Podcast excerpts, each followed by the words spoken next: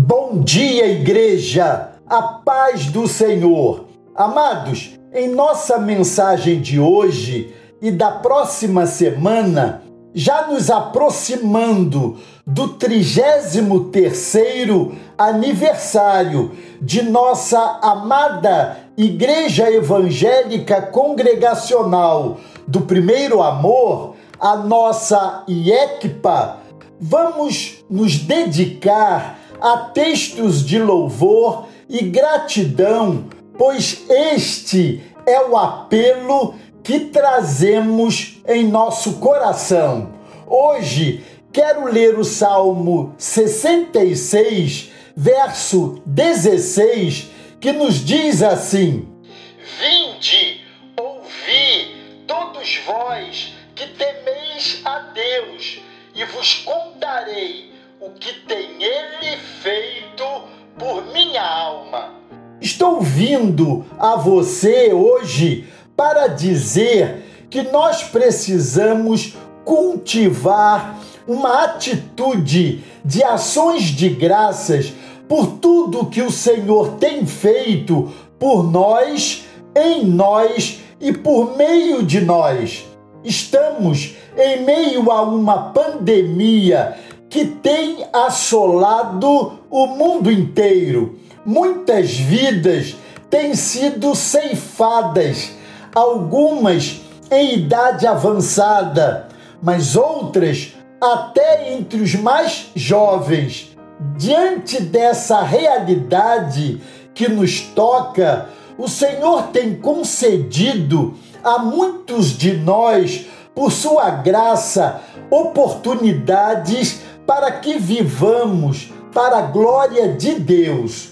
A oportunidade de fazer a diferença neste mundo tão árido, sobretudo a oportunidade de manifestar a nossa gratidão.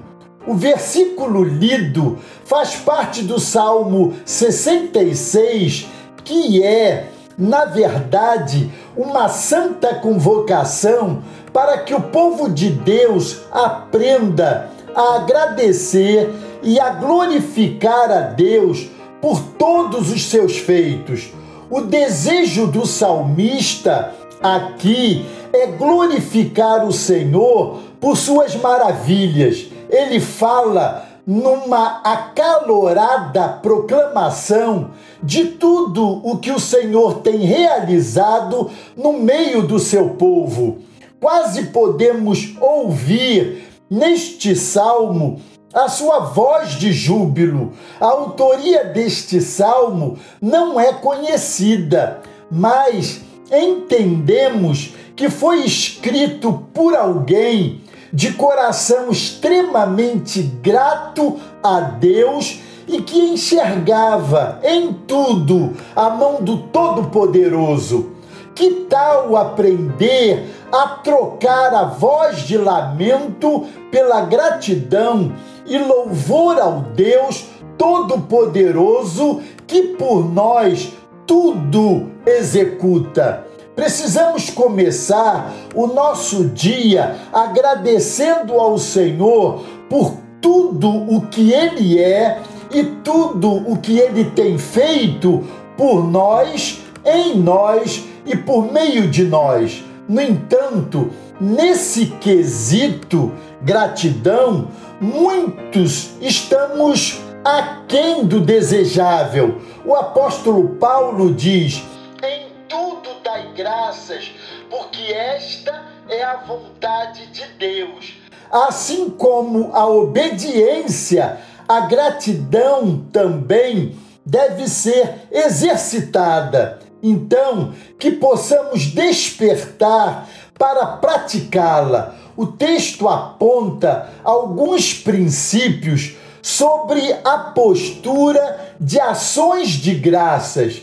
Primeiro, Deus rege tudo e todos. Segundo, atentemos para o que o Senhor já fez.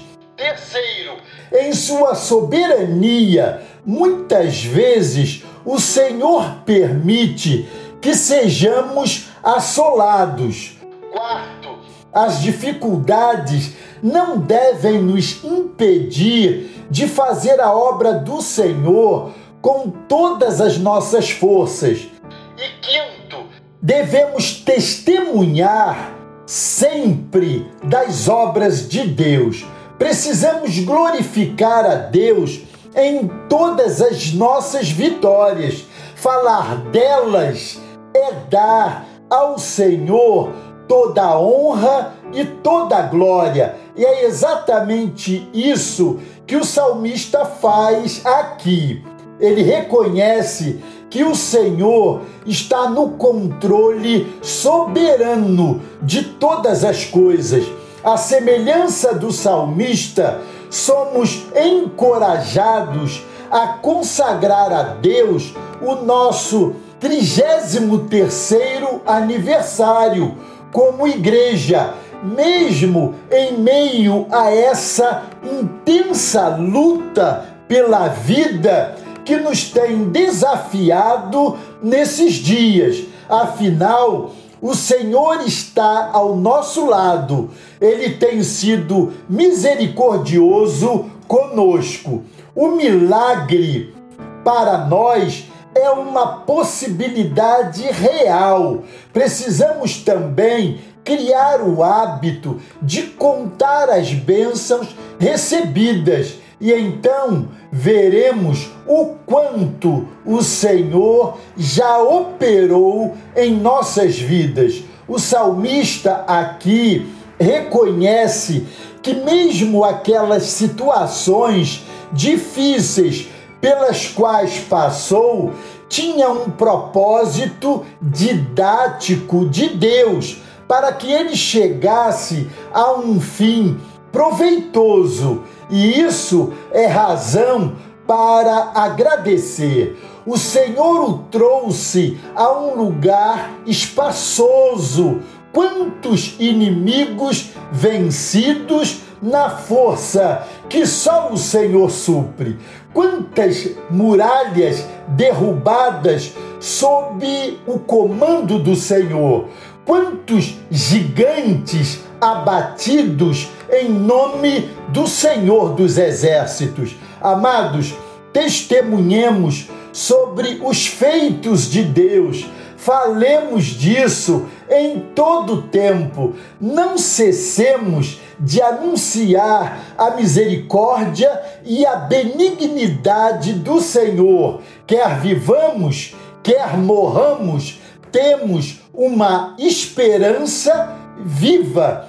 E a nossa esperança viva é Cristo. Glória a Deus. Se você tem dúvida sobre alguma passagem bíblica, envie um e-mail para bem-vindo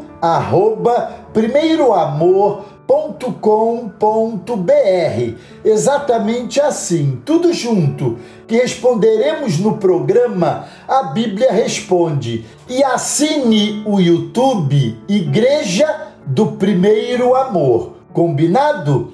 Deus os abençoe.